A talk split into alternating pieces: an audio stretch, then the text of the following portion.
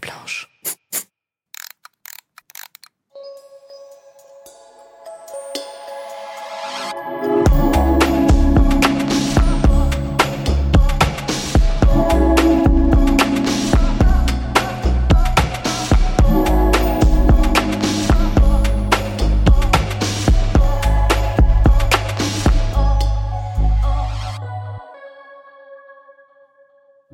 Maman, je ne t'ai pas tout dit. Il n'est jamais trop tard pour dire je t'aime ou je t'en veux, pour dire merci ou plus jamais ça. Première fois, première déception, moment de joie, grandes émotions, Eulaïque retrace avec ses invités, mère ou fille, les temps forts d'une vie de filiation. Toutes, nous évoluons comme nous le pouvons, avec nos forces et nos failles, nos certitudes et nos doutes. Nous n'avons pas choisi nos mères, elles non plus. Qu'avons-nous décidé de créer ensemble, dans la ressemblance ou l'opposition, dans la nécessaire construction de nos individualités Un podcast à la parole libre, animé par une mère, Nathalie, et sa fille, Anne-Lie, toutes les deux cofondatrices de Maison Minuit. Give me more, give me love, give me a like. Bonjour à toutes et à tous. Nous sommes ravis de vous accueillir dans le premier épisode A Like, un podcast dédié à la relation mère-fille. Et dans ce podcast, il y a une mère, c'est moi, Nathalie, et il y a une fille, Anne-Lie, qui est également mon associée. Bonjour à tous et bonjour à toutes. Je suis ravie de vous retrouver dans ce premier épisode pour lequel nous accueillons également une invitée d'exception, Flora Coquerel. Bonjour, bonjour les filles. Bonjour Flora. Alors Flora, tu es aujourd'hui égérie de grandes marques de mode, de beauté. Tu es également animatrice, reporter, entrepreneur. Oui. Tu as euh, été mise en lumière, on, on s'en rappelle tous, en 2014 lorsque tu as été élue Miss France. Et vrai. la mise en lumière n'était pas seulement sur toi, mais également sur tes euh, engagements humanitaires, notamment sur la f- euh, l'association Kelina. Oui, tout à fait, que j'ai fondé cette année-là. Voilà. Et que tu as fondé, et tu nous en parleras tout à l'heure, parce que cette association a un lien tout particulier avec ta maman. Oui, tout à fait. Nous avons très très hâte de- d'aborder ce sujet avec toi, cette relation mère-fille. Est-ce que pour commencer, tu pourrais nous dire un mot sur ta maman? Oui, tout à fait. Et même avant ça, je vous dirais que je suis très contente d'être euh, avec vous aujourd'hui. C'est assez euh, beau de vous voir toutes les deux autour de cette table. Donc, merci pour l'invitation. Euh, dire un mot sur ma maman, ce serait euh, assez difficile d'en choisir un seul. Euh, mais je dirais inspirante. Ça a toujours été euh, mon moteur, ma maman. Euh, c'est pour moi vraiment euh, l'un de mes piliers. Euh, sans elle, je tombe ou je trébuche. Mais euh, il, il me faut ma maman dans mon entourage proche. Elle est indispensable. Un petit peu comme moi. c'est gentil. Mais c'est vrai que c'est c'est ce qu'on ressent. Tu vois, Mm. de l'extérieur, on, on se connaît depuis plusieurs années, Ouais. on s'est croisés. euh, Je t'ai vu euh, aussi euh, dans l'interaction un petit peu avec ta maman, et c'est ce qu'on ressent, c'est ce qui transparaît de votre relation. Ouais, bah c'est vrai que depuis petite, euh, bon, ça a été le cas avec mes deux parents. hein. Mon papa aussi, je suis assez proche de lui, mais mon papa est un peu plus pudique sur ses sentiments, alors que ma maman, c'est un livre ouvert. Donc, euh, on est toujours là à se dire je t'aime, à s'appeler, à, Mm. à se dire nos émotions, nos sentiments. On a besoin l'une de l'autre. Et, euh, et quand on s'appelle pas, je reçois vite le petit texto Tu m'as oublié, ma fille Où es-tu Donc, non, non, on a besoin l'une de l'autre, vraiment, dans nos quotidiens. Et c'est un point, je trouve que ce que tu soulèves, avoir besoin l'une de l'autre, c'est exactement ça. Parce que je trouve que dans la relation mère-fille, euh, ce qu'on a également, c'est c'est pas dans un sens, c'est jamais dans un sens, c'est dans les deux sens. Et l'une inspire l'autre et l'autre. hein, euh, Ouais. Et toi, tu, tu dois aussi inspirer ta maman. euh, Ouais, Fortement. bah, c'est vrai que je ressens beaucoup avec ma maman et elle me dit souvent qu'elle est fière de moi, mais moi je suis très fière d'elle et depuis le, mon plus jeune âge parce que ça a été vraiment euh, mon inspiration, c'est un peu mon idole. Enfin, Mm. j'ai été euh, très fan euh, d'autres femmes évidemment qui m'ont inspirée quand on est plus jeune. J'étais fan de Laurie, des L5, etc. Mais pour d'autres raisons. Mais ma maman, ça restait la première femme qui m'inspirait et ça euh, depuis toujours par son histoire, par son passé, par sa force. Elle a pour moi une euh, une force de caractère euh, assez incroyable. euh, Enfin, Mm. enfin voilà, il y a plein de raisons qui font que ma mère, ça reste pour moi une icône, quoi. Elle, Mm. elle est incroyable. Et particulièrement dans son histoire, quels sont les éléments, tu vois, de son histoire qui ont résonné avec toi plus fortement? Mais tout d'abord, mes parents se sont rencontrés au Bénin.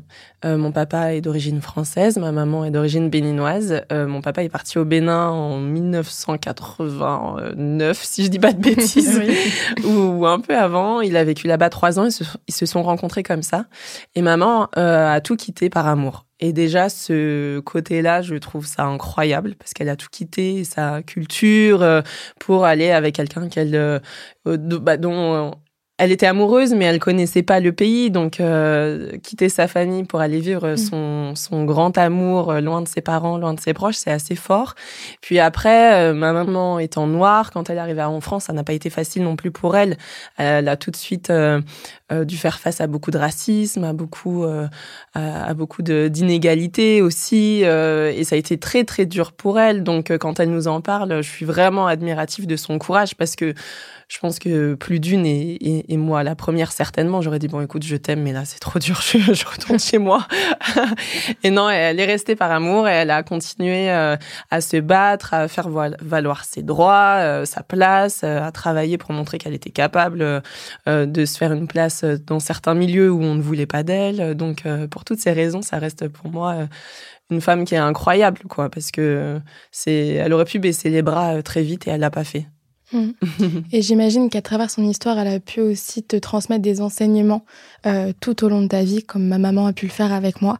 Et à ce propos, j'adorerais qu'on passe maintenant à notre rubrique qui s'appelle le miroir et qui va parler de transmission et d'éducation. Tu nous parlais justement de, du côté femme forte de ta maman que tu admires beaucoup. Euh, J'aimerais bien savoir du coup quel est ton premier souvenir vis-à-vis de son histoire, peut-être quel est ton premier souvenir euh, de femme forte? Euh, il y en a beaucoup. Bah déjà, je me souviens quand j'étais en maternelle, je parlais de racisme tout à l'heure. Moi, j'ai, je suis née en Normandie, j'ai fait quelques années en Alsace et après on arrivait euh, dans la région centre. Et en Alsace, donc j'ai fait ma maternelle. Et c'est vrai que je, quand on est en maternelle, on est plein de questions. On comprend pas totalement qui on est, euh, quelles sont les différences. On a du mal à, à avoir nos différences avec les autres. Et euh, c'est vrai que j'avais beaucoup d'enfants euh, qui me disaient mais toi t'es, toi t'es, on me disait pas euh, noir, on me disait t'es noire. Pourquoi t'es noire? Et du coup, je posais beaucoup de questions à ma maman. Je disais mm. mais pourquoi on est comme ça? Pourquoi? Parce que mm tous les autres élèves étaient euh, blancs de peau mm. et du coup euh, j'avais toutes ces questions envers ma maman qui euh, à chaque fois trouvait les mots pour me répondre sagement et m'expliquer que bah, sur cette planète il existe plein de carnations mm. différentes et que ça ne fait pas mm. de nous quelqu'un de, de, de moins bien ou de mieux que les autres c'est juste qu'on est tous différents, différents et, et, et, et, ça fait notre force à tous donc elle trouvait toujours les mots par rapport à ça. Et c'est vrai que ça, ça, ça me touchait vachement, même si j'étais une mm. enfant. On, a du mal à le comprendre euh, à, l'époque, mais ça a été pour moi quelque chose euh, d'assez fort parce que ça s'est euh, après accentué les années suivantes mm. où j'étais plus en âge de comprendre et où effectivement, bah, je voyais que parfois dans son quotidien, elle se retrouvait confrontée à certaines situations. Mm. Bah, surtout par rapport à sa couleur de peau et où à chaque fois elle mm. trouvait euh, le répondant euh, mais tout en restant euh, digne sans rentrer dans ce jeu de, de ping-pong de méchanceté elle restait simplement mm. digne et elle avait toujours des réponses justes et, et c'était pour moi vachement inspirant parce que après bon en grandissant effectivement j'ai fait face aux mêmes problématiques qu'elle c'est ça. Je voulais rebondir exactement sur le point que tu es en train de soulever. Euh, après, quand tu as été toi-même hyper exposée euh, dans ton rôle de Miss France, tu as eu aussi, euh, j'avais vu une campagne de dénigrement, tu as subi du racisme via les, réseaux sociaux. Et je pense que les, les fondamentaux, peut-être que ta maman t'a transmis, t'ont rendu forte et capable justement de mhm. t'imposer et de et d'être fière en fait. Ouais. d'être fière de toi, d'être fière de ton parcours et de ne pas laisser ces personnes euh, remettre ça en cause. Ouais, tout à fait. Mais c'est vrai que le fait d'avoir, euh, c'est vrai que mon, mon, papa, lui, étant blanc de peau, euh, il comprend le problème, il compatit, mais comme il n'a pas vécu ça, euh, c'est vrai qu'il a un autre regard. Alors je me tournais vraiment vers ma maman, qui elle avait vécu ça bah, quasiment toute sa vie et euh, la force qu'elle a eue, elle, face à, à des personnes juste médisantes et, euh, et mauvaises, euh, euh, m'a inspirée pour juste me dire, mais en fait, c'est une minorité qui fait du bruit, à laquelle j'ai pas forcément envie de donner la parole et j'ai pas envie de donner de l'importance. Donc, je vais continuer mon chemin et, et, s'ils ont envie de d'étaler euh, leur méchanceté sur les réseaux sociaux, grand bien leur face, mais euh, ça ne m'empêchera pas d'avancer. Et c'est le sentiment que tu as donné, c'est-à-dire on, on, te voyait tracer ta route euh, avec le sourire et déterminé. C'est ouais. vraiment un mot, je trouve, qui te caractérise aussi, c'est la, la, détermination. Et on ressent euh, euh, dans l'histoire de ta maman aussi cette détermination. Ouais, totalement, mmh. totalement. Quoi qu'il arrive, euh, faut garder en vue son objectif et, et y aller. Parce qu'on aura toujours, hein, que ce soit euh, du racisme ou autre chose, on aura toujours euh, des personnes qui essaieront euh, de nous faire tomber ou, ou nous mmh. feront croire qu'on n'est pas assez bien, assez compétent. Mais quand on est déterminé, qu'on a vraiment envie d'y arriver euh, et qu'on met tout en œuvre pour le faire, il n'y a mmh. pas de raison qu'on n'arrive pas à notre but. Je trouve aussi que le fait que ta maman se confie à toi par rapport à sa propre expérience, c'est quelque chose d'assez fort. Mmh. Et j'imagine que ça a pu aussi t'aider à te construire en tant que femme forte, en tant que femme qui est pleinement fière de sa personne, euh, de ses origines également. Et est-ce que tu dirais par exemple que euh, ça a été aussi un des piliers pour toi pour en fait faire face à toutes ces formes euh, tout simplement bah, de racisme, toutes ces formes de discrimination que tu as pu vivre? Est-ce qu'aujourd'hui tu considères que ça l'est toujours? Ouais, ouais, ouais. Oui, oui, c'est un pilier euh, clairement pour moi de surtout quand je je vis euh, ce type d'agression là parce que euh, quand j'ai vu euh, elle sa sa manière de gérer ces problèmes qui peuvent être qui peuvent vite vous submerger en fait parce que c'est tellement violent, c'est tellement mmh. fort et ça touche tout de suite votre intégrité que ça peut vite vous submerger mais elle l'a fait d'une manière avec tellement de de détachement et d'élégance et mmh. de et, et, et, se dire je m'en fiche, mmh. c'est pas grave, je m'en fiche. Ça existe, ça fait partie de l'environnement, il faut en avoir conscience, mais j'y prête pas attention et je continue euh, j'ai trouvé ça totalement inspirant et c'est vrai que c'est pas évident. Moi là, je me souviens en 2014 quand quand j'ai subi cette vague de racisme, c'était effroyable. Je recevais des messages, j'avais 19 ans à l'époque, donc en plus à 19 ans, on recevoir une vague de racisme comme ça de personnes qu'on ne connaît même pas, mmh. C'est euh, c'est perturbant, ça nous touche parce que évidemment euh, on, on, est touché mmh. en plein cœur directement. Mais euh, j'ai essayé de faire comme elle en me disant bon ça existe, faut en avoir conscience, mais il faut pas leur donner euh, l'importance qu'ils ne méritent pas et il faut continuer son chemin. Surtout qu'à 19 ans, tu continues à te construire, tu continues ouais. à construire ton image ouais. de toi-même, donc j'imagine que ça a dû être effectivement très difficile. Ouais. Si tu devais donner autre que le côté femme forte, enfin autre définir ta maman autrement qu'une femme forte et inspirante, comment tu la définirais? Qu'est-ce que quel enseignement on va dire, a pu, a-t-elle pu te transmettre? Euh, Je dirais que ma mère, c'est une femme qui est solaire. Et aujourd'hui encore. Euh, c'est vrai que je suis toujours très impressionnée euh, par sa joie de vivre mmh. quotidienne. Parce que euh, malgré, malgré bah, parfois des difficultés au quotidien, au travail, etc., quand on rentre les voir avec mes frères et sœurs, elle est toujours heureuse, elle a toujours le sourire aux lèvres, euh, elle rigole de tout. Euh, c'est vraiment euh, une femme solaire. Mmh. Il existe des gens comme ça qui, qui rayonnent, ouais. qui sont solaires euh, naturellement, et elle, elle en fait partie. Et ça, je suis toujours euh, admirative. Mais c'est drôle parce que quand tu l'as décrit, je sais pas ce que tu en penses, maman, parce que tu connais Flora depuis plus longtemps que moi, mais quand tu l'as décrit, je te vois. Enfin, tu vois, quand tu dis qu'elle est solaire, qu'elle est forte, mais tout en bienveillance et en élégance, c'est aussi tout ce que toi, tu transparais et tout ce que toi, en fait, tu es, euh, certes sur tes réseaux sociaux, mais aussi dans tes prises de parole, qui sont quand même relativement nombreuses. Ouais. Et je trouve que c'est quelque chose de très bon. On voit vraiment la transmission de ta maman à travers toi et dans le meilleur sens du terme possible. Ah bah, j'ose espérer être euh, sur ses pas et ça me touche mmh. beaucoup. Donc merci si euh, si j'ai réussi à prendre ça d'elle, j'en suis ravie. Mmh. Donc, deux belles énergies, euh, ta maman, toi, et donc euh, une envie peut-être aussi commune au moment où, en, où tu avais 19 ans, où tu as été élue Miss France, de concrétiser cette, euh, cette vision plus humanitaire mm -hmm. avec la fondation, la création de ton association, Kélina. Ouais, totalement. Bah, ça, c'est vraiment une histoire de famille pour le coup, parce que j'ai créé l'association Kélina en 2014 avec mes parents parce que mes parents avaient déjà leur association euh, quand j'étais plus jeune. Donc j'ai euh, vraiment grandi dans ce milieu euh, associatif. Donc ils ont commencé par par venir en aide au, au côté agricole euh, parce que mon papa c'était euh, son cœur de métier. Ensuite ils se sont tournés vers la scolarité, ils ont construit des écoles, ils ont construit euh, des, des, bibliothèques, ils ont fait du parrainage scolaire. Donc quand j'étais plus jeune j'ai toujours baigné dans ce milieu-là et c'était pour moi naturel en grandissant de me dire bon je vais prendre le relais de ce que font mes parents parce que c'était tout simplement logique euh, pour moi. Et c'est vrai que quand Miss France est arrivée, c'est une période qui est assez perturbante parce que en plus, euh, en plus de ça, c'était pas le mon rêve de petite fille. Euh, c'est vraiment venu un peu comme ça. J'ai vu la lumière, je suis rentrée. C'est un peu cette histoire-là. du coup, c'était très perturbant pour moi et j'avais vraiment envie de mettre en avant quelque chose qui me tenait à cœur, au-delà de juste parler de moi durant cette tournée médiatique qui ne se termine jamais durant toute une année. Je voulais vraiment mettre en avant mes combats, ce qui me tenait à cœur, l'histoire aussi de mes parents, du coup.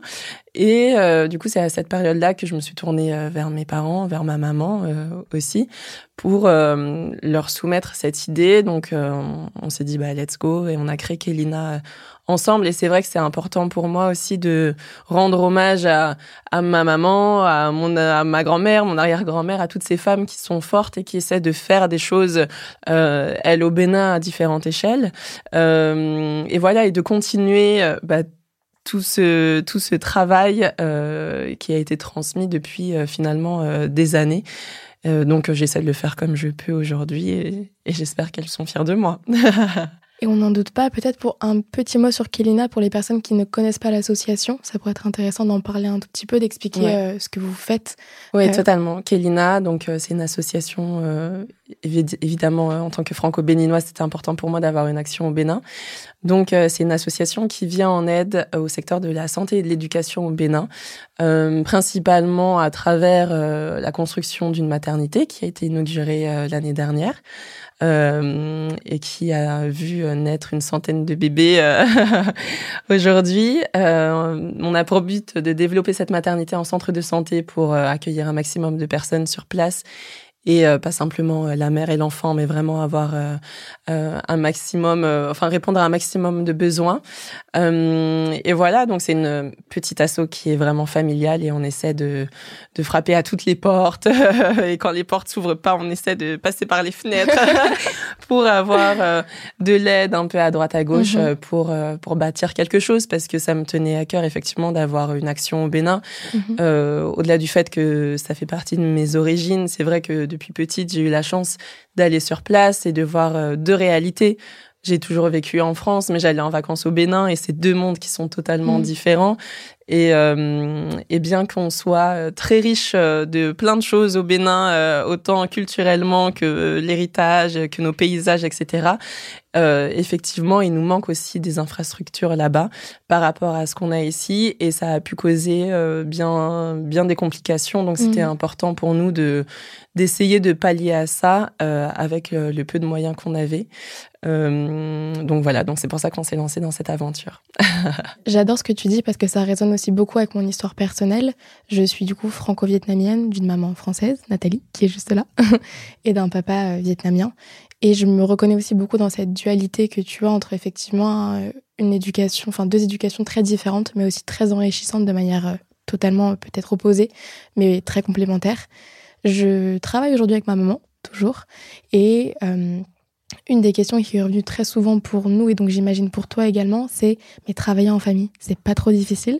donc je me permets de te la poser aujourd'hui. travailler en famille, comment est-ce que ça se passe? Alors, ça peut être compliqué. ça peut ah être compliqué.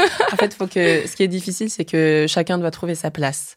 Et ça, c'est pas évident au premier abord. Bon, je pense que vous le savez aussi très bien parce qu'effectivement, quand on travaille avec ses parents, bah, tout de suite, euh, les parents ont envie de nous materner, ce qui est, enfin, surtout bah, pour la maman, mais ce qui est normal.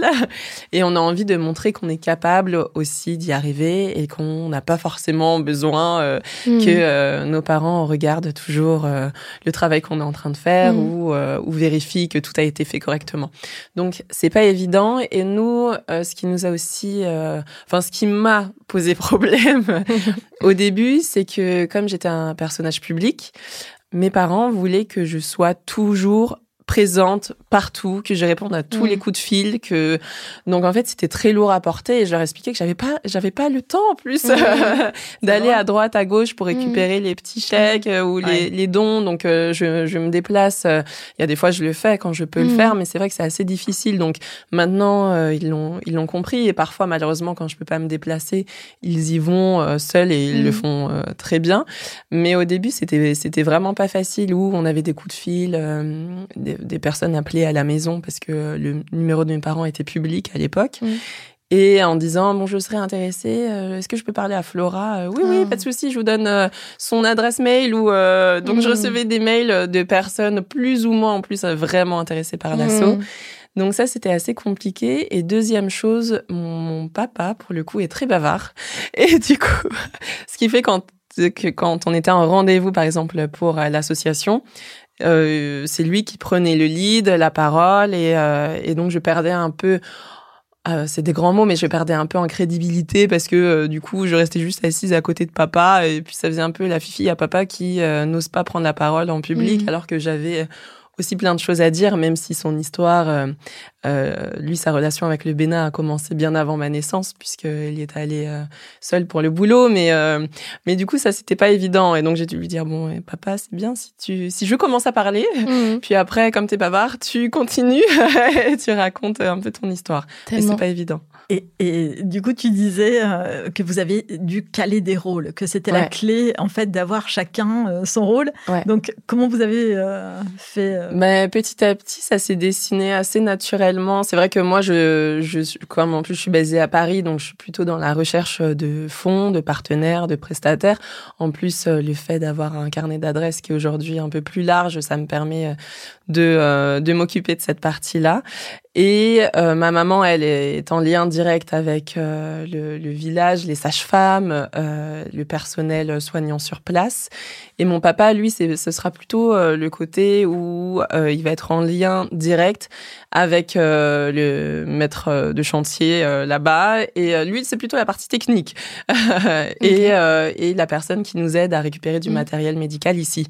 Donc petit à petit, ça se dessine et maintenant c'est beaucoup plus fluide et je pense que chacun a trouvé sa place. Et, euh, et après, il y a ma mamie aussi d'ailleurs qui est dans l'assaut et qui elle fait plutôt la compta. Donc chacun, chacun a vraiment trouvé sa place euh, dans l'association.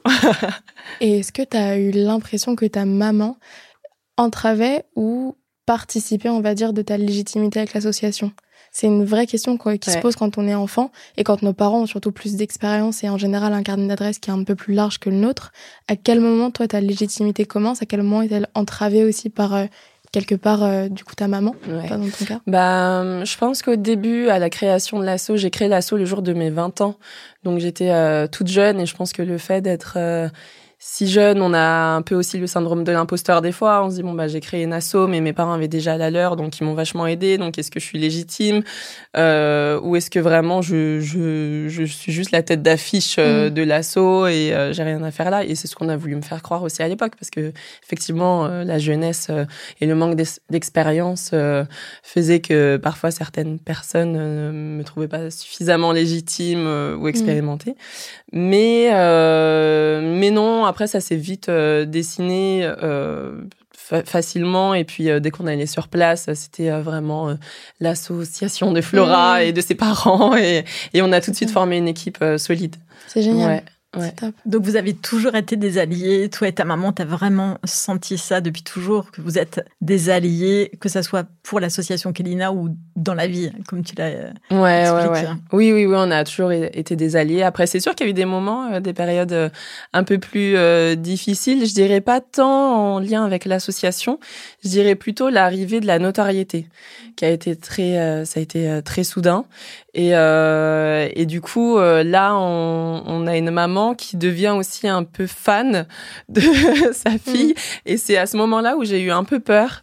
Euh, et je me suis dit, oulala, là là, euh, comment on va réussir à, à, gérer ça et à garder une relation euh, saine et équilibrée entre une mère et sa fille Parce que bah, parfois, ça m'arrivait, surtout à l'époque, en 2014, de rentrer voir mes parents et de voir ma mère en train de... C'est normal, c'est la fierté d'une maman, mais de voir ma mère en train de chercher des articles à mon sujet ou de de voir mes, de regarder mes photos alors que j'étais à côté d'elle. Mm. Donc je lui dis mais maman, j'ai pas envie de, j'ai pas envie de ça. Je rentre, j'ai juste envie de me ressourcer. J'ai pas envie de parler boulot parce que pour moi c'était vraiment le boulot en plus. Mm. J'ai pas envie de parler boulot. J'ai juste envie de retrouver ma maman. Et donc, c'était ça le, le, point important. Ça résonne ah, ce que tu dis. C'est très drôle. Euh, pour revenir un petit peu sur le moment où, tu sais, quand tu commences une entreprise, tu cherches un petit peu ta place. Nous, on a commencé du coup Maison Minu, Maison Minu notre entreprise quand j'avais 19 ans. Mhm. Euh, pour moi, c'était quelque chose d'évident. Travailler avec ma maman, le fait de pouvoir aussi avoir une légitimité, acquérir mon propre réseau également. Mhm. Mais c'est vrai qu'au début, il y a eu un moment de battement où euh, je perdais toute ma relation, enfin on perdait notre relation en fait mère-fille au profit de notre relation d'associé. Et je me souviens d'un soir où moi je, je, je sentais que j'arrivais à bout et on s'était assis sur le canapé. Ce canapé qui nous a d'ailleurs porté vachement chance puisque c'est là qu'on a décidé du nom de notre société, euh, de plein de choses par rapport euh, à notre vie. Je, on s'est assis sur le, sur le canapé et effectivement je lui ai dit écoute, je perds ma mère. Ouais. Non, tu m'as dit, euh, je veux retrouver ma maman. Et c'est un ah, peu ce que tu dis, Flora, aussi. c'est ça. C'est que, que tu as envoyé un signe très, très clair à ta maman. On est avant tout des mamans. Avant d'être associés, avant de faire des projets communs, on doit aussi préserver notre, euh, notre rôle de maman. Et je pense que ça demande beaucoup de confiance l'une en l'autre pour se dire ce genre de choses. beaucoup de, ouais, de confiance, beaucoup de sincérité, d'humilité également, pouvoir se poser et de se dire, écoute, moi, ça va pas là Mm. Ça va pas. Les relations qu'on a euh, actuellement sont trop floues. Euh, je perds toute l'intimité de la relation maman-fille qui devrait en fait primer sur la relation d'associé. Et euh, ouais, donc ça résonne beaucoup. Mais mm. c'est vrai que c'est pas évident parce que quand on a toujours connu sa maman, bah, mm. juste en maman, et que d'un coup elle a un autre statut qui s'y ajoute, c'est pas forcément facile à gérer. Et comme tu le disais, c'est pas non plus facile de trouver les mots pour se l'expliquer sans non plus mm. se faire du mal parce que euh, euh, mm. je suis sûre que Nathalie c'était en plus de la bienveillance et comme pour ma maman c'était hyper bienveillant parce qu'elle était mm. juste euh, super fière de sa fille de ce qui était en train de se passer du coup je me disais bah je peux pas je peux pas être méchante avec elle parce qu'elle est juste contente mais en même temps ça me perturbait et et du coup je me renfermais un peu sur moi-même j'avais pas pas envie de lui parler de toutes mes activités pour pour nourrir ce truc de, de, fanatisme qui est en train de se c'était assez, hein, c'était une période assez étrange, qui a pas duré mm. longtemps, euh, bien heureusement, mais... qui était inévitable à mon sens parce mm. que euh, Miss France, ça a été tellement soudain et fort. Mm. Que, euh, c'est un bouleversement énorme. ça a été un bouleversement autant pour moi que pour mes parents, donc je, je, je, le comprends. Surtout maintenant avec du recul, je le comprends. Non, mais je suis totalement d'accord avec toi. Et c'est comme si, comme tu le disais, tu as connu ta maman en tant que maman toute ta vie. Euh, et là, elle prend soudain une deuxième casquette qui est en fait qui crée une dualité, dualité pardon dans la relation. Euh, tu es avec ta maman, ton associé, euh, la personne qui t'aime le plus, mais aussi avec laquelle tu vas forcément avoir des conflits par rapport au travail, des désaccords. C'est tout un tout un nouveau monde qui est en train de se mettre en place. C'est comme si un nouvel écosystème qui se mettait en place quelque part. Ouais, c'est ça, tout à fait. Mm. Et je pense que dans ce, tu vois, dans cette phase de transformation, il y a aussi des blessures qui ressortent. Mhm des blessures qu'on peut porter nous en tant que maman, qu'on peut transmettre de façon totalement involontaire aussi à, à, nos enfants ou tu vois à nos filles et vice versa. Mais je sais pas si ça résonne chez toi. Est-ce qu'il y a des blessures euh, Ouais, totalement. Bah, euh, totalement. Il y, en, a plein. Je pense que ma maman, euh, c'est, elle a vraiment ce, ce statut de, de, maman, un peu maman en poule, quoi. Maman qui fait attention à ses enfants. Elle a pas envie qu'il nous arrive euh, des choses malheureuses. Elle a envie de nous préserver un maximum. Donc, évidemment, je pense que on est un peu le reflet d'elle-même et elle a envie de, bah, de nous protéger simplement. Et du coup, euh, par cette envie de protection, je pense qu'on peut, euh, on peut couver un peu trop euh, ces enfants et on leur laisse pas la place à l'erreur et à l'apprentissage d'eux-mêmes. Totalement.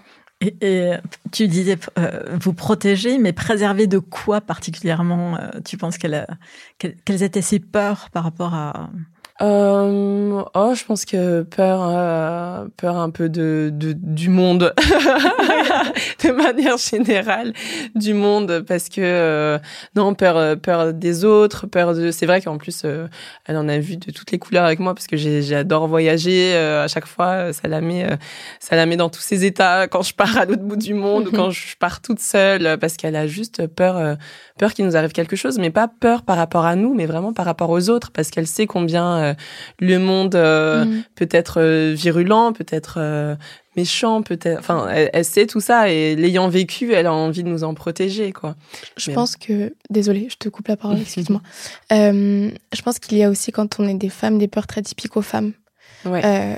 qui renforcent la peur que par exemple les enfin, qui sont plus fortes que la peur que même les papas pourraient avoir par rapport à leurs filles je pense que quand on est femme, euh, on a forcément des expériences qui nous forgent en tant que femme, que les hommes ne vivent pas, ou alors rarement. Et je pense qu'effectivement, euh, moi, j'ai mis beaucoup de temps à comprendre la peur que ma mère avait à l'égard de moi, puisque j'avais peur. Enfin, je me disais, mon Dieu, mais elle me fait pas confiance, en fait. Ouais. Et c'est pas du tout ça. Mhm. C'est en fait, je pense que c'est exactement ce que ta maman également vit. C'est la peur des autres, c'est la peur de l'inconnu, c'est la peur en fait de ce qui pourrait d'arriver en tant que femme également. Ouais, c'est ça, totalement. Bah, c'est vrai que, comme tu le soulèves, quand on est une femme, on est confronté à certaines mm. choses que les hommes ne vivent pas. Mm. Et du coup, euh, on peut avoir du mal à, à comprendre. Euh, et alors que quand on est une femme, on, on, on sait combien mm. euh, ça peut être parfois euh, difficile et on a envie de protéger nos enfants. Et je pense que je serai comme ma maman, hein, clairement. Je pense qu'avec, si j'ai une fille demain, je serai la première à lui dire fais attention euh, quand tu es mm. dans la rue, si tu sors le mm. soir, euh, regarde derrière toi de temps en temps. Mm. enfin, je pense qu'il y a certaines inquiétudes, euh, effectivement, qui sont pas liées à, à, notre fille, mais plutôt au monde qui nous entoure. Et, euh, et oui, en tant que femme, c'est pas c'est pas tous les jours évident, et on essaie de de s'en protéger. Et elle, elle a essayé de m'en protéger en tout cas. En parlant d'entourage, mais de manière un petit peu plus positive cette fois, j'espère, parlons de l'entourage de votre relation maman-fille. Alors l'entourage, je dirais euh, que notre euh, famille, de manière générale, on est un socle assez restreint et solide. Euh, donc c'est avant tout mon papa. Enfin déjà, mon, mes parents sont toujours ensemble depuis une trentaine d'années. Et ça, euh, on sait combien euh, c'est rare. et à tous les deux, ils forment déjà un, couple très solide et dont je suis très admirative parce que, bah, comme tous les couples, ils ont euh, vécu pas mal de choses dans leur vie et ils ont survécu malgré vents et marées. Donc, je suis assez fière de ça. Et après, il y a mon frère, mon grand frère qui a deux ans de plus que moi et ma grande sœur qui est ma demi-sœur, mais comme on n'aime pas à moitié, c'est ma grande mhm. sœur. Euh, donc euh, à tous les cinq, on forme un, un socle assez solide. Euh, on compte beaucoup les uns sur les autres. c'est vrai que moi, je suis très très proche de mes parents, dans le sens où je parle plutôt physiquement, parce que je pense que mes frères et sœurs, on aime tous de la même manière nos parents, mais physiquement, j'ai besoin d'aller les voir. Je vais sous, bon, en plus ils habitent pas très loin de Paris, donc je fais facilement la route pour aller les voir, pour être auprès d'eux. j'ai passé mon confinement avec euh, j'avais l'impression d'être une jeune femme de, de 16 ans qui retrouvait ses parents. Mm. Mais c'était hyper important pour mm. moi parce que je sais que c'est des moments qui sont à chérir. Mm, et, euh, et surtout, euh, c'est ce qui me remplit vraiment. Être avec mes proches, ma famille. Paris, c'est assez fou comme ville. J'évolue dans un milieu aussi qui, a, qui est assez dingue, où on voit beaucoup de monde et parfois il y a peu de Donc c'est important pour moi et c'est indispensable d'avoir ben, mon entourage justement à mes côtés. Et je sais que mes parents m'apportent cette sérénité dont j'ai besoin. Mmh. Donc euh, c'est pour ça que je vais les voir euh, dès que dès que possible. Dès que possible. Mais euh, oui, dans mon entourage, un autre pilier, je pense que c'est vraiment mon papa. Mon papa qui a un pilier fort qui a toujours représenté pour moi. Quand j'étais petite, c'était un peu mon super héros, quoi. C'est un peu mmh. un mythe de dire ça ou un peu cliché, mais c'était vraiment mon super héros, mon papa. MacGyver, je l'appelais.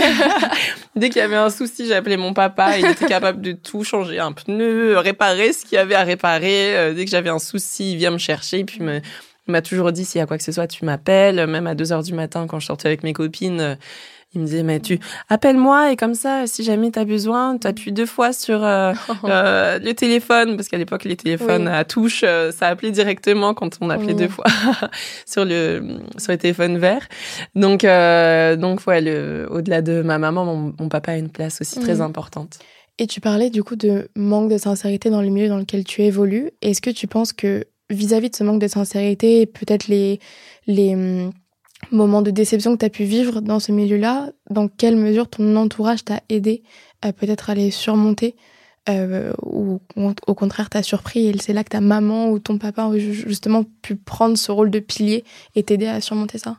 Alors, il y a eu un peu de tout, c'est un peu un mélange de tout parce que ma, ma maman, encore une fois, très fière de sa fille, euh, parfois, j'osais pas lui dire que j'avais refusé euh, certains contrats parce qu'elle comprenait pas forcément le milieu dans lequel j'évoluais et que pour elle, euh, c'était juste fantastique et elle avait envie de voir sa fille partout parce qu'elle était mmh. une maman fière, quoi.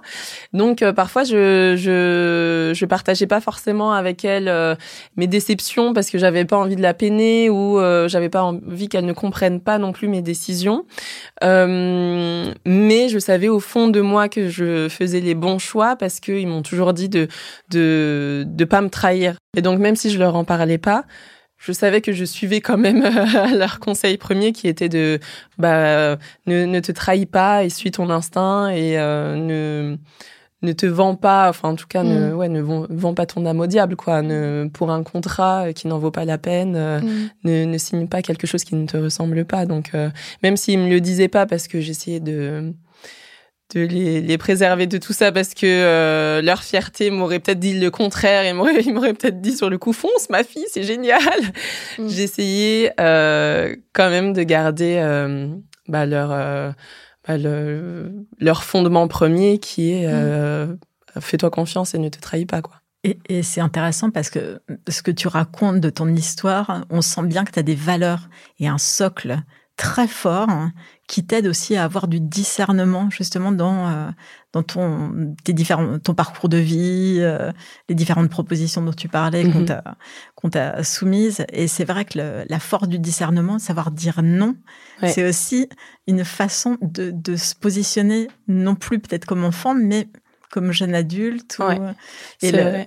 C'est bah, vrai que ça fait partie, en tout cas dans professionnellement parlant, euh, des premiers, euh, pas conflits, mais en tout cas euh, des, des, des, premiers désaccords avec mes parents euh, vis-à-vis du travail. Et c'est pour ça que par la suite, des fois, je, je, préférais ne pas forcément les tenir informés parce que ben justement, j'évolue dans un milieu qu'ils ne connaissaient pas. Donc, euh, quand je racontais à ma maman, bah, telle marque m'a contacté euh, pour un contrat, euh, euh mais voilà, c'est c'est pas rémunéré ou c'est pas, mmh.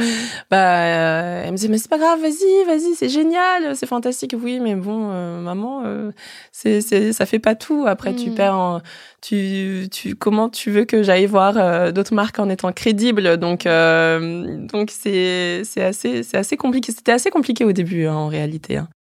Par rapport à ça, du coup, est-ce que tu as l'impression que tu pouvais plus te reposer sur ton entourage autre que familial pour ce genre de thématique de travail plutôt que ta maman? Euh, Pour ce genre de thématique, bah, très souvent, euh, je me reposais même euh, en fait ce qui est terrible c'est que surtout au début j'ai évolué dans un milieu que personne ne comprenait. Ni ma famille ni mes amis. Donc en fait il était très difficile euh, pour moi de trouver du soutien quelque part ou même d'en parler à quelqu'un. Mmh. parce que bah, c'est des milieux qui sont assez euh, assez flous puis c'est assez spécifique quand même malgré tout. Donc c'était assez compliqué. Donc je m'appuyais simplement sur j'ai un agent qui m'accompagne. Donc je j'essaie de sélectionner du mieux que je peux euh, les, les, personnes qui travaillent avec moi et, euh, et par chance elle, est de super mm. conseils donc euh, je m'appuyais sur elle parce que c'est vrai que la famille et les amis, bah, mine de rien, ils comprenaient pas forcément ou je leur parlais de certains sujets qui les touchent pas forcément non plus. Donc, donc au, début, j'étais assez seule euh, dans mon mm. monde, euh, mm. dans, le, dans le milieu du travail. Pour revenir au milieu dans lequel tu évolues, est-ce que s'il y a des filles, des femmes qui nous écoutent et qui ne le connaissent pas, veulent rentrer dans ce milieu, sont ah, justement euh, viennent d'arriver dans ce milieu, est-ce que tu leur donneras un petit conseil parce que toi tu as la chance d'être bien entourée au final? Mm-hmm. ce n'est pas le cas de tout le monde, malheureusement. Est-ce que tu aurais un petit conseil, un petit tips à donner peut-être? Euh, bah c'est vrai que le milieu de, de la mode, de l'image aussi de manière générale, ou les, ou les, même les milieux artistiques, il y a plein de, de mondes qui sont assez spécifiques, qui sortent euh, des parcours classiques, et c'est vrai que ça peut faire peur, ça peut faire peur à l'entourage, ça peut faire peur aux proches, aux parents. Euh, mais quand on est convaincu de quelque chose, je pense qu'il faut essayer de travailler pour y arriver déjà, parce qu'on n'a rien sans rien, et, euh, et c'est donner les moyens et croire en soi. Et même si euh, beaucoup de portes se ferment, c'est des milieux où beaucoup de portes se ferment. Et je pense qu'il faut avoir les reins solides pour se dire, c'est pas parce qu'une porte se ferme que j'en suis pas capable, que j'ai pas ma place. D'autant plus si je travaille pour, il n'y a pas de raison que j'y arrive pas. Euh, mais je dirais aussi qu'il faut pas s'oublier. Encore une fois, il faut pas s'oublier. Moi, c'est ce que mes parents m'ont transmis, et c'est pour ça que je trouve pas forcément nécessaire de revenir vers, vers eux parce que je, je connaissais cette valeur et j'avais cette valeur-là. J'ai pas envie de m'oublier. J'ai pas envie de de, de devenir quelqu'un que je ne suis pas. Je me souviens d'une fois où j'avais rendez-vous en agence de mannequin, par exemple, et, euh, et la femme euh, me disait, c'était il y a pas très longtemps, parce que j'étais en agence de mannequin avant et j'ai arrêté. Et là, je me suis dit bon, pourquoi pas y retourner Ça peut être complémentaire avec mes activités actuelles. Euh, et la femme me disait, bah écoute, on va tout reprendre à zéro, ton style vestimentaire, rien ne va, on va, on va tout refaire. Mais je lui dis, bah merci, mais non, en fait, je ne veux pas. Bien que cette femme apporte euh, puisse m'apporter peut-être des, des, contrats incroyables avec euh, des marques incroyables mais je ne veux pas je veux pas me transformer pour un milieu euh, si on m'accepte dans ce milieu-là c'est parce qu'on apprécie qui je suis et pas parce qu'on a envie de me changer en quelqu'un que je ne suis pas donc je pense que c'est vraiment ça qu'il faut retenir mm. et je pense que la façon dont ta maman a participé à ta construction d'identité a également beaucoup joué aussi mm-hmm. sur ta force sur le fait de en fait pouvoir subir ce genre de bah, micro-agression quelque part Totalement. parce qu'on te juge 100% sur ton image. C'est ça. Euh, une image que toi tu aimes en plus, donc ça ça touche ton cœur, mhm. j'imagine. Euh, ouais, totalement. Je pense que la façon dont ta maman t'a éduqué a forcément dû influencer la façon dont tu réagis et dont tu es apte à recevoir ce genre de microagression. Mmh, ouais, totalement. Bah, c'est ce que je disais au, début. Euh, quand ma maman est arrivée en France, elle avait plein de d'agressions, elle aussi, de, de la sorte qui, euh, de personnes qui la jugeaient simplement sur son apparence. Et malgré tout ça, elle a prouvé que elle était très bien dans ses baskets et que si on l'acceptait pas telle qu'elle était, bah, qu'elle en avait rien à faire et qu'elle continuait son petit mmh. bonhomme de chemin. Et, euh, et, oui, je pense que ça, ça m'a inspiré, ça m'a aidé à être euh, qui je suis et alignée avec moi-même euh, aujourd'hui. J'en doute pas une seule seconde. Pour, on arrive presque à la fin de ce podcast, ce qui est un petit peu contradictoire avec la catégorie et son nom qui suit. On va passer à une catégorie qui s'appelle les premières fois, qui est une de mes catégories préférées. Première fois, premier conflit. Euh, je pense qu'il y a de nombreuses premières fois dans une relation mère-fille, peu importe l'âge, euh, peu importe les expériences également. Est-ce que peut-être pour commencer, tu pourrais nous parler de ta, la première confidence peut-être que tu as fait à ta maman ou qu'elle t'a fait et qui t'a marqué la première confidence, euh, oh là là, je sais pas si je m'en souviendrai. Je pense que comme toute petite fille, ça doit être les amoureux à l'école, ce genre de choses là. Maman, euh, j'aime bien mon camarade. je pense que ça doit être euh, mm. ce genre de choses là. Après, c'est aussi euh, les problèmes féminins, je dirais, mm. de manière générale. Enfin, moi, je me souviens de l'arrivée des règles, par exemple, où c'était un moment que j'ai vraiment partagé qu'avec ma maman parce que c'est vers elle euh, vers qui on se tourne directement. Tu vas aux toilettes, tu découvres que ça y est, euh, t'as mmh. tes règles. Tout de suite, je, je, je pars voir ma maman euh, en pleurant. Je lui dis mais maman, ça va pas du tout. elle me dit si mmh. tout va bien, t'inquiète pas, c'est normal. et, euh, et donc je pense que c'est vraiment ce type de confidence là mmh. où vraiment j'avais pas du tout envie d'en parler à mon papa, ni qu'il soit au courant, ni mon frère. Mon frère qui disait mais qu'est-ce qu'il y a? Je lui dis, Ma mère lui dit non rien, t'inquiète pas, tout va bien. Donc je dirais plutôt oui les problèmes féminins où tout de suite c'est vers ma maman que mm. je me tournais euh, parce que par pudeur aussi d'en parler euh, au papa. Mm. euh, et, euh, et, en plus par expérience elle, en tant que femme elle est passée par là. Donc euh, elle a réussi à avoir les bons mots tout de suite et les bonnes explications. Carrément. Ce que je trouve génial c'est le fait de ne pas avoir de tabou ou en tout cas pas sur ce genre de sujet là je trouve que c'est c'est pas une chance que tout le monde a dans sa relation mère fille ouais.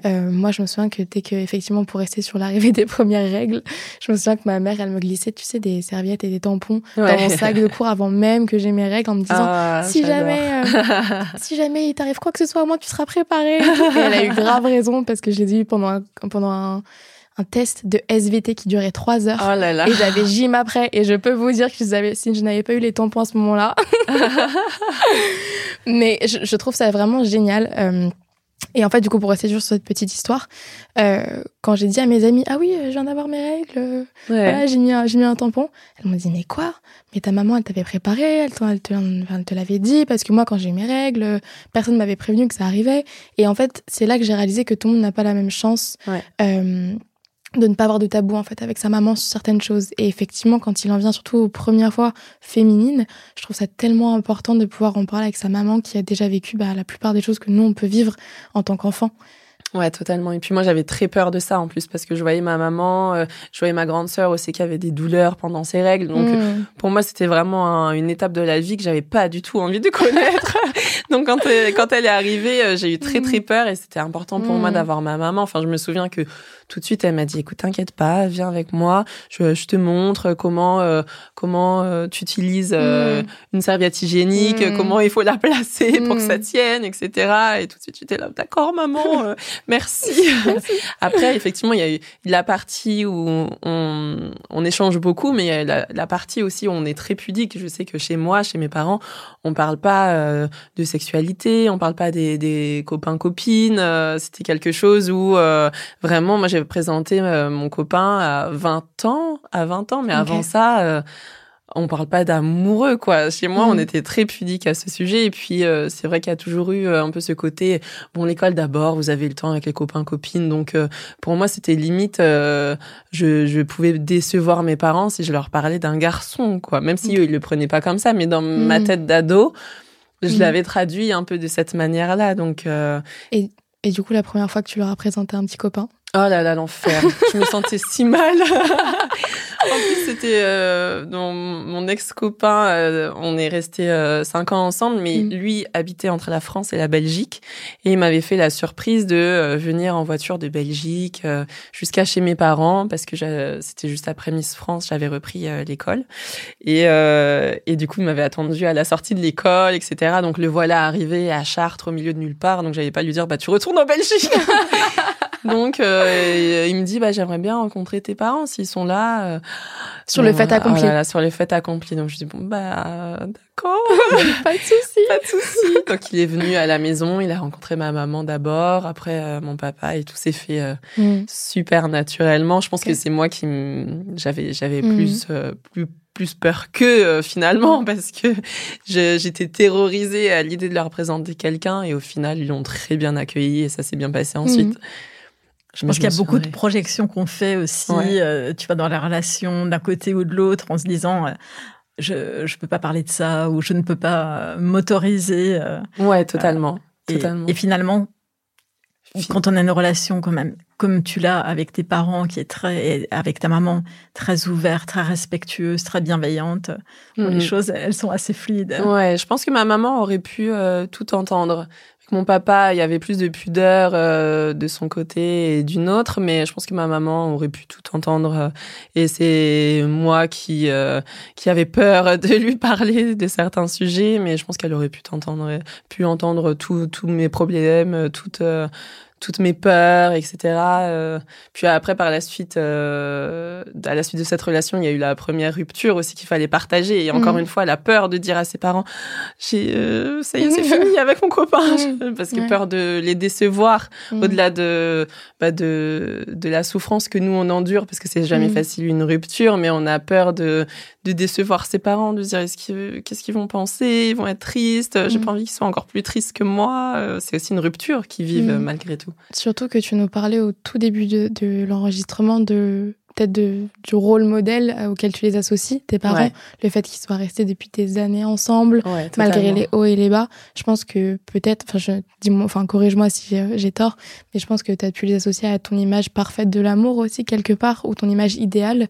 Et c'est vrai que la première rupture, ça, du coup, ça crée une dissociation peut-être entre ça et ton modèle idéal. Ouais, totalement, totalement. Mais c'est vrai que le fait de vivre avec des parents euh, qui, euh, bah, qui soient toujours ensemble, ça crée euh, dans l'inconscient euh, une conception de l'amour mm. euh, qui qui est que bah même s'il y a des complications, on reste ensemble si on s'aime et si on a envie que ça fonctionne, on on fait en sorte de régler les soucis et on avance mm. et on forme un vrai un vrai duo, un vrai binôme. Mm. Et, et du coup, là, le fait de leur dire, bon, bah, ça s'est terminé avec mon copain, pour moi, c'était un challenge parce que je me disais, bah, j'ai pas fait comme vous j'ai pas fait comme j'ai pas réussi à mm. faire comme vous alors que c'est pas grave il y a des ruptures tous les jours c'est pas grave on s'en remet on avance et il y a rien de dramatique mais encore une fois je pense que c'était vraiment la peur de la peur de décevoir peut-être quelque part mm. mes parents peut-être mm. la peur de leur partager ton premier euh, échec entre très gros guillemets aussi euh, Ouais, oui, c'est c'est ça. Je, je le voyais euh, plutôt, alors qu'avec mes copines, j'en parlais pas du tout de cette manière. Pour moi, mmh. c'était juste, euh, bon bah ça a pas fonctionné, euh, je suis triste, mais il mmh. y a pas mort d'homme.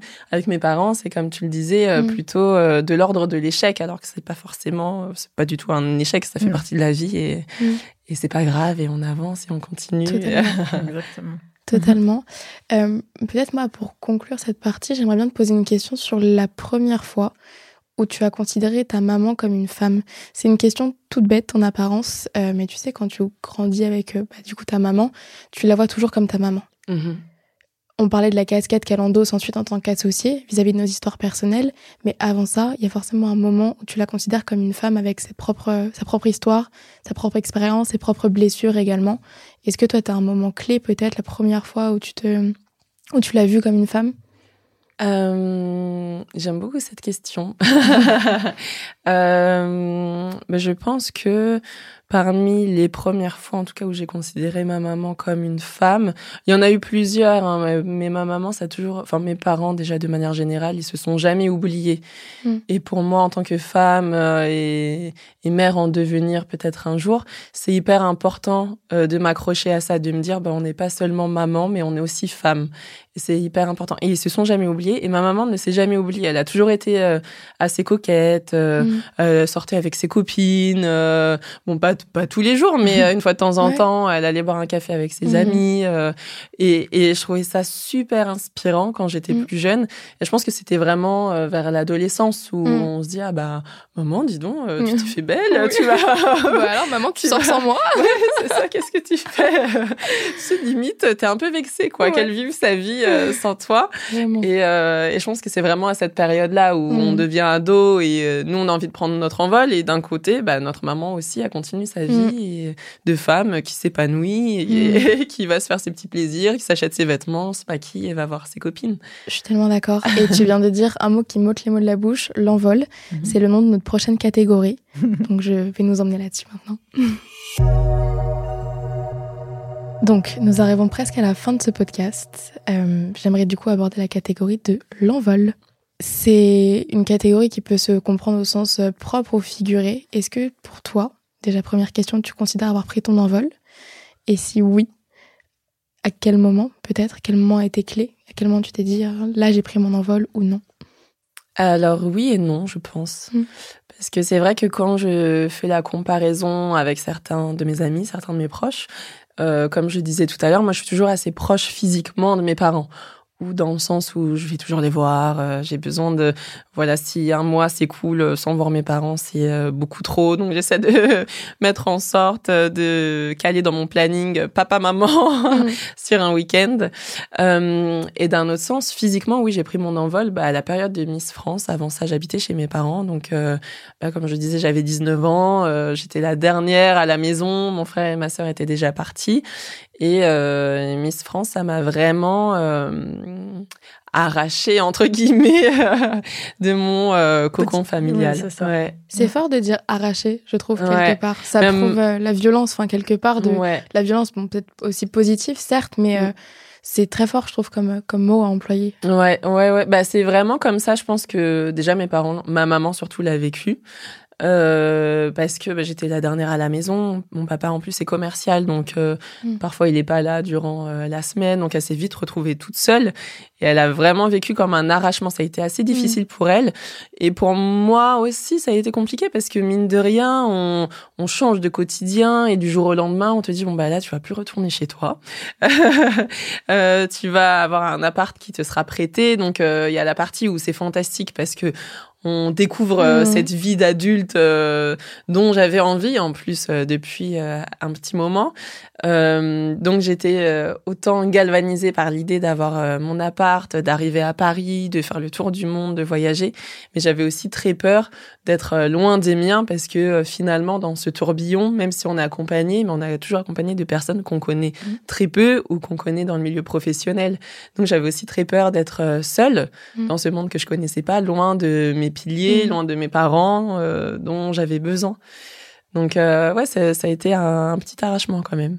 Et c'est un mm. moment, j'imagine, où ta confiance en toi, elle s'est euh, renforcée parce que c'est vrai que quand tu es dans le cocon familial, tu es dans un milieu de totale confiance. Ouais. Donc tu peux être totalement la plupart du temps. Ouais. Oui, la plupart du temps. Mm. Enfin, tu vas dans le, dans le contexte où tu étais, dans ton cocon familial, tu étais en pleine confiance. Et c'est vrai que là, tu t'exposes. Du coup, tu t'exposes et tu te, euh, tu, tu, te rends un petit peu plus vulnérable aussi. Hein. Ouais. Surtout que quand on parle de l'envol, on parle généralement de la première fois où on a pris notre appart, la mhm. première fois où on a déménagé, euh, euh, qu'on allait faire ses études à l'étranger, par exemple. Mais toi, en plus de, je dirais, ton envol familial, il a eu également l'envol de ta carrière quelque part, ouais. l'envol de, enfin, ta mise en lumière immense aux yeux de toute la France, mais aussi à l'international. Donc c'est aussi beaucoup de pression pour une jeune femme de 19 ans qui se construit encore ouais. de, à gérer, je trouve. Ouais, ouais, ça a été un, envol sur tous les plans où mm. euh, d'un coup, euh, tu, tu mets entre parenthèses ta vie d'avant et tu entames une vie qui t'est totalement mm. inconnue. Tu ne sais pas de quoi le lendemain sera mm. fait. Donc, euh, moi, je sais que ça a été une grande euh, peur pour moi au début de mm. Miss France. Hein. Souvent, on me dit qu'est-ce que tu as ressenti, mais j'ai ressenti de la peur parce que euh, on quitte un, un monde qu'on connaît pour un monde qu'on ne connaît absolument pas. Donc, on arrive dans un milieu bah, dans lequel on est vulnérable. C'est ce que tu disais, Nathalie et où on ne connaît personne, on ne sait pas quels sont les codes, on ne connaît pas la ville dans laquelle on évolue, parce que d'un coup, je passe de, de la campagne chartraine à, à mm. Paris, euh, qui me paraissait immense. Mm. Donc, euh, oui, il y a eu un envol à tous les niveaux. Et mm. puis après, en plus, on, on, acquiert de la notoriété, euh, les gens nous reconnaissent dans la rue, donc on ne sait plus non plus qui nous apprécie pour ce qu'on est ou pour ce qu'on représente. Enfin, il y a vraiment toutes ces questions qui arrivent en même temps. Donc, ça a été un, un sacré challenge challenge. Mais d'un autre côté, effectivement, ça m'a permis de gagner en confiance et euh, de me construire euh, peut-être plus rapidement. Mm. Parce que quand on est confronté comme ça, quand on, on, a un choc euh, tel, bah, très vite, on se pose vite des questions auxquelles on ne pensait pas avant. Mm. Et ça nous permet de, bah, de nous construire. Et de grandir en maturité. Mm.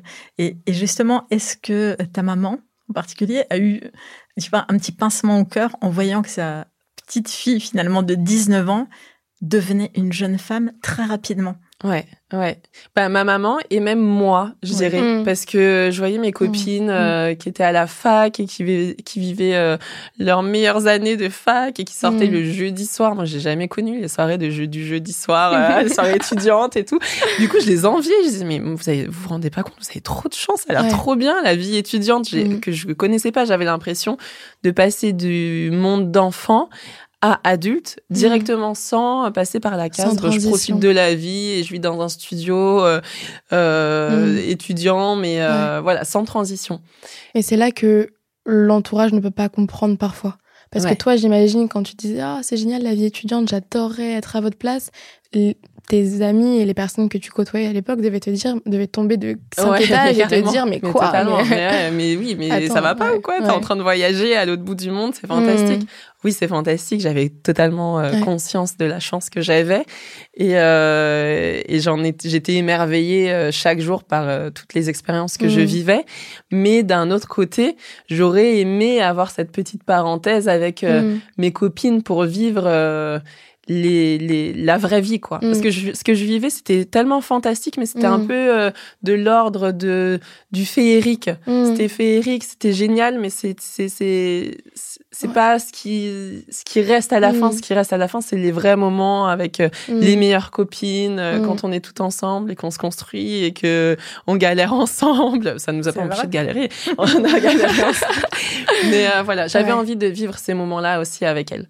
Et puis quelque part, euh, ce qui n'est pas assez répété, je pense, c'est que être Miss France, c'est un travail. Ouais, totalement, totalement. Et être propulsé aussi dans ce milieu-là à 19 ans, c'est quelque chose bon d'expérience personnelle. Euh, on n'a pas mhm. du tout la même expérience enfin professionnelle, mais être propulsé sur le marché du travail à 19 ans, ça forge beaucoup. Ouais. Mais ça crée également un espèce de de, de séparation entre les personnes de 19 ans qui vivent leur vie aussi bah, d'étudiants et les personnes qui ont une vie étudiante mais qui cumulent aussi la vie de travail. Je trouve que par exemple, moi, quand j'en parle avec mes amis, parfois, euh, il y a des choses qui n'étaient pas, que les deux côtés ne comprenaient pas. Ouais, totalement. Et euh, non, mais je suis d'accord. Est-ce que, à tout hasard, si tu as une façon de penser, un conseil, un enseignement euh, à transmettre que ta maman t'a transmis, est-ce que tu pourrais nous le transmettre à nous? Et aux personnes qui écoutent également?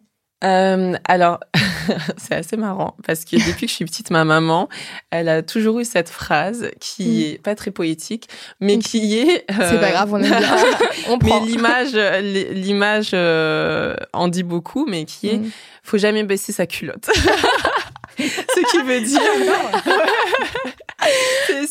c'était toujours sa phrase quand, euh, par exemple, euh, il y avait des conflits euh, à l'école avec des copines, quand encore une fois, je me sentais mal à l'aise dans un dans un, un cercle ou dans un milieu, etc. Elle disait mais faut mais faut pas baisser sa culotte dans, mm. dans le sens où euh, il faut pas euh, il faut garder sa dignité voilà il faut pas perdre ta confiance il faut pas il faut garder sa dignité mmh. euh, à chaque fois en plus de, de ça rajouter euh, faut euh, bomber le torse et lever la mmh. tête.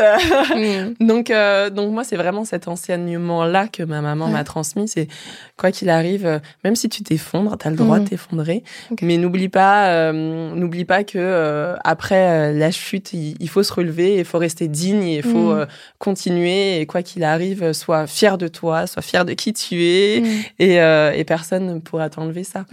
Donc c'est un euh, très bel enseignement. c'est un enseignement que j'estime que maman m'a donné aussi, ma maman euh, Nathalie m'a donné aussi. Est-ce que après c'est vrai que je suis j'aurais tendance à dire la même chose que toi que on te donne la permission de t'effondrer mm-hmm. mais pas en public. Mm. Moi, je sais que ça a forgé, enfin, ça m'a forgé d'une manière où j'ai peur aussi de me confier parfois pas parce que j'ai peur de, de la réaction des gens, mais parce que je n'ai juste pas envie d'être vulnérable. Est-ce que toi aussi, tu as ce côté-là, du coup, de par cet enseignement-là, ou est-ce que tu considères que, au contraire, ça t'a permis d'être euh, forte en public, mais aussi assez vulnérable pour euh, avoir un message assez peut-être assez large envers ta communauté, par exemple? Bah, J'ai l'impression que c'est euh, aussi un problème générationnel, mm. où nous, on est une génération, en plus, d'autant plus aujourd'hui avec les réseaux sociaux, où on se dévoile entièrement, je dirais, où on n'a pas peur de montrer nos failles, nos faiblesses euh, et d'en faire nos forces aussi.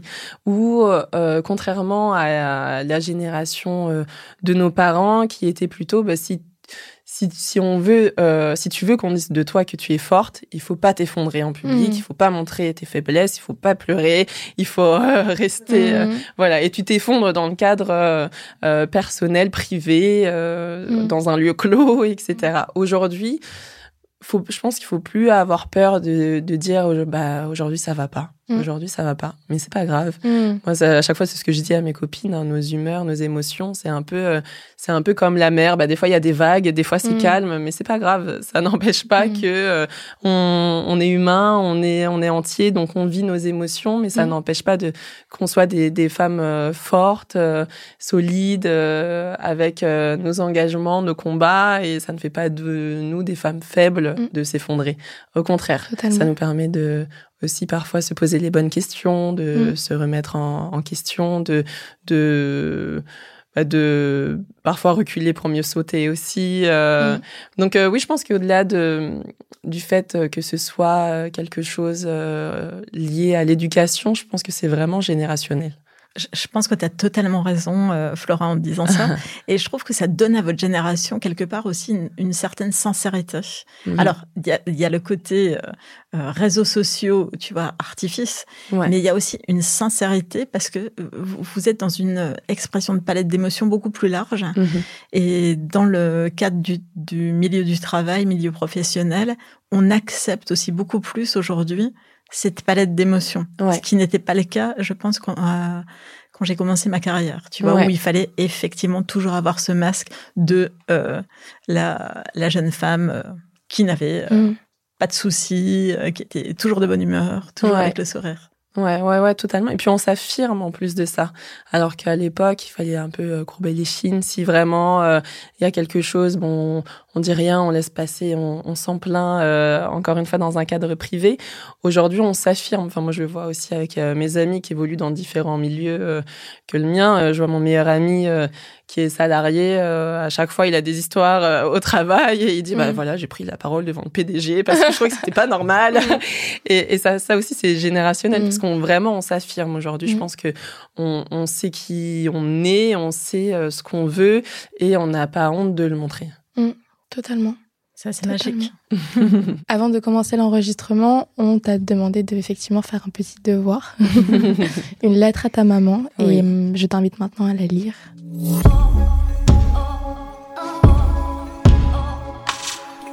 Alors, tout d'abord, la pudeur et la peur de perdre mes, mes moyens feront que cette, cette lettre sera écourtée. je préfère vous prévenir.